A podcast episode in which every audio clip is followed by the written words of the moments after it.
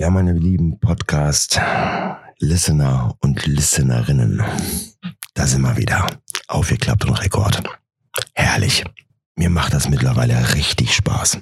Ehrlich, ihr wartet ja förmlich drauf. Ich finde es wirklich, wirklich mega. Heute möchte ich euch eine Geschichte erzählen aus der Kategorie Lach- und Sachgeschichten von einem Trip beziehungsweise einer Tour, die ich gemacht habe im Urlaub. Ich war mit meinem besten Dude in Südtirol. Wir haben unsere Motorräder eingepackt und sind da runtergekachelt. Und an einem Tag habe ich mir gedacht, weil ich ja auch der war, der immer vorgefahren ist oder ähm, ja die Touren gemacht hat, weil mein Dude da noch nie war. Und er war begeistert. An dem einen Tag habe ich zu ihm gesagt, weißt du was? Heute, heute fahren wir zu der Tür Gottes. Die Rede ist hier von dem sogenannten Gavia-Pass. Auf Italienisch Passo di Gavia. Ein Gebirgspass in den italienischen Alpen, der auf einer sportlichen Höhe von 2618 Meter seine Spitze hat. Man muss sich das so vorstellen, du hast da eine Südseite, du hast da eine Nordseite und du musst einfach mal rüber über diesen Berg. Die erst am Ende der 90er Jahre durchgängig asphaltierte Südrampe hat einige sehr enge Kehren. Für die, die es nicht wissen, eine Kehre ist ein Abschnitt auf der Straße, wo du quasi die Richtung änderst. Diese Kehren bzw. die Straße hat teilweise nur eine Breite von 1,9 bis 3 Meter. Mhm, richtig. Also es ist eng. So eng, dass wir sagen, okay, da passt ein Auto durch. Aber ich nehme euch jetzt einfach mal mit auf diese Reise. Wir sind also losgefahren und waren dann irgendwann unten an dem Fuß dieses Passes. Ich habe angehalten, habe auch nochmal eine Zigarette angemacht und habe zu meinem Dude gesagt, egal was passiert, wir müssen uns versprechen, dass wir einfach unsere Familien informieren. Er hat mich nur komisch angeguckt und meinte, ja, klar, was soll jetzt hier großartig kommen? Der passionierte und investigative Motorradfahrer wird mit Sicherheit jetzt sagen, ja, ach komm, Keule, da gibt's ganz viel schlimmere Strecken. Äh, da ist das ein Kikifax. Ja, ich will euch recht geben, aber diese hier hat etwas ganz Spezielles. Wir sind also losgefahren und ja, das Ganze ging los wie eine ganz normale Bergstrecke in den italienischen Alpen. Die Straße wurde aber immer enger. Je höher man kam, umso komplizierter schien diese Strecke. Und wenn du da lang fährst mit dem Motorrad, dann weißt du, okay, wenn mir jetzt ein Auto entgegenkommt, dann habe ich ein Problem, weil ich habe keinen Rückwärtsgang. Ja, gut, okay, es gibt da jetzt äh, zwei Zimmerküche Bad. Äh, so eine Goldwing, die hat halt eben auch mal einen Rückwärtsgang, aber so ein normales Motorrad, in dem Fall unsere Shopper, haben keinen Rückwärtsgang. Du fährst da also lang mit der permanenten Panik, dass einer von gegenüber kommt. Wenn das der Fall ist, was dann übrigens auch passiert ist, dann bleibst du erstmal stehen. Beide bleiben erstmal stehen. Und dann wird sich verständigt. Und zwar auf eine Art und Weise, da ist die Sprache scheißegal. Man wird sich einig. Man drängelt sich dann da so durch, man quetscht sich dann irgendwie aneinander vorbei. Was ihr aber jetzt zum Beispiel bei Wikipedia nicht findet, ist, wie diese Strecke gebaut ist. Du hast auf der einen Seite eine Steinwand. Auf der anderen Seite geht es runter. Ich meine runter. Am Anfang ist es nicht so schlimm. Da denkst du dir, ah gut, okay, bei den Bäumen, da bleibst du irgendwo schon hängen. Aber weiter oben, ja, da geht es dann wirklich runter. Runter in die Schlucht. Und das kleine, feine Detail ist, es gibt keine Leitplanken.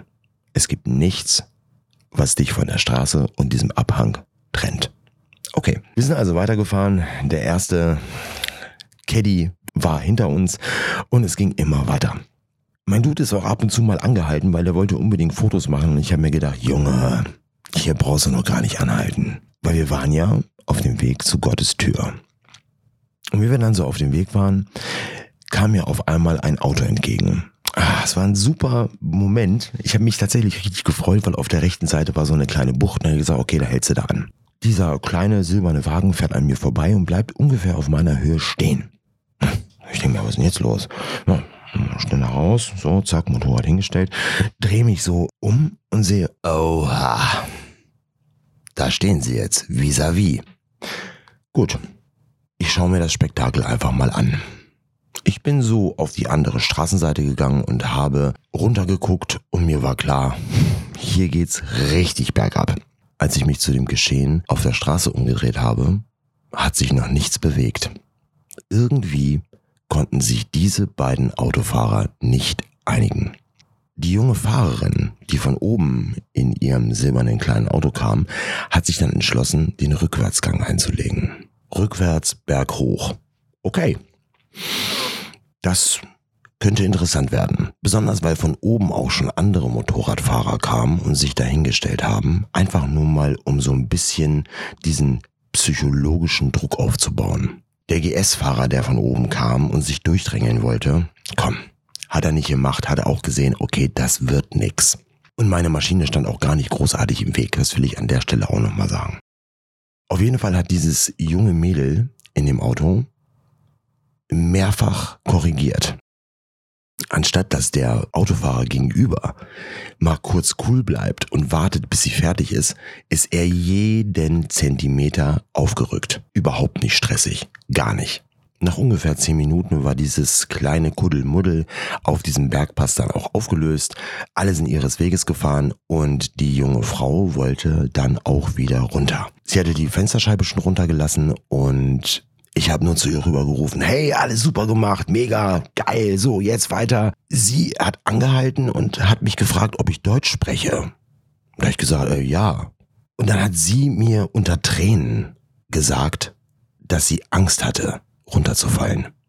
Ich wusste gar nicht, was ich sagen sollte in dem Moment. Dieses Mädchen hatte wirklich Angst um ihr Leben. Nachdem ich ihr dann zweimal gesagt habe, dass alles gut gegangen ist und dass sie nicht runtergefallen ist, hat sie sich dann auch in Bewegung gesetzt. Man fährt dann so diese Strecke weiter und denkt sich einfach nur, oha. Weil es gibt auch Rechtskurven und Linkskurven, die siehst du nicht ein. Das ist so. Da schleichst du. Kannst natürlich jetzt aber auch nicht im Schritttempo da langfahren, weil hinter dir sind ja gegebenenfalls auch Leute. Tatsächlich braucht man da Nerven aus Drahtseilen. Dann gibt es ein Zwischenplateau. Eine etwas größere Kehre. Und dort habe ich angehalten. Hab dann noch kurz warten müssen, bis mein Dude hinterhergekommen ist und auch er hat seine Maschine dort abgestellt. Wir haben beide die Helme abgenommen und in diesem Moment mussten wir einfach mal eine Träne verdrücken. Ja, ich sag euch Freunde, wir haben einfach geweint. Haben uns in den Arm genommen und waren so stolz auf uns, dass wir da angekommen sind. Und dann habe ich nur zu ihm gesagt, und das, mein Freund, das hier, das ist die Tür Gottes. Warum? Wenn du dort stehen bleibst, guckst du in diese Schlucht hinunter. Du hast rechts und links diese riesengroßen Bergmassive und vor dir Ungefähr 20 Meter in der Tiefe liegt ein See. Seelenruhig, bewegungslos, wie ein Spiegel, in dem sich die Berge spiegeln und der Himmel. Ah, es ist somit kriegsentscheidend, dass du von der Südrampe kommst. Definitiv. Und nicht nur, dass die Luft dort oben dünner wird. Du hast dir gerade einfach in die Hose geschissen. Ein falsches Ding. Und es wäre vorbei irgendein Heizer, der da um die Kurve gekommen wäre. Und der Motorradfahrer zieht in diesem Moment den kürzeren. Definitiv. Und dann ist ja Zappenmarie. Da kannst du, das kannst du auch nicht wegdiskutieren. Mm -mm, gar nicht. Und eben weil du diesen Aufstieg hinter dir hattest, befindest du dich dann meines Erachtens nach an der Tür Gottes. Dann denkst du mal eben ganz kurz drüber nach. Und wenn du da nicht gerade durchheizt wie ein Geisteskranker sondern dir auch mal die Zeit nimmst, diesen Moment mal auszukosten, dann lässt du diese unglaubliche Kulisse auf dich wirken. Da kommst du auf ganz andere Gedanken. Wirklich empfehlenswert.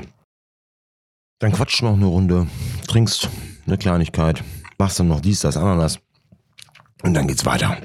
Schön. Ich kann es wirklich nur jedem wärmstens empfehlen, wenn er dort ist, den Gavia-Pass zu fahren. Ich freue mich, dass ihr mit dabei wart bei dieser kleinen Reise und danke allen Zuhörern und Zuhörerinnen für die Abos, für die Resonanz und für, ja, einfach, dass ihr euch das reinzieht, was ich erzähle. Die nächste Folge wird übrigens die letzte sein für diese Staffel. Dann starten wir mit einer neuen. Aber dazu dann mehr in der nächsten Folge offline.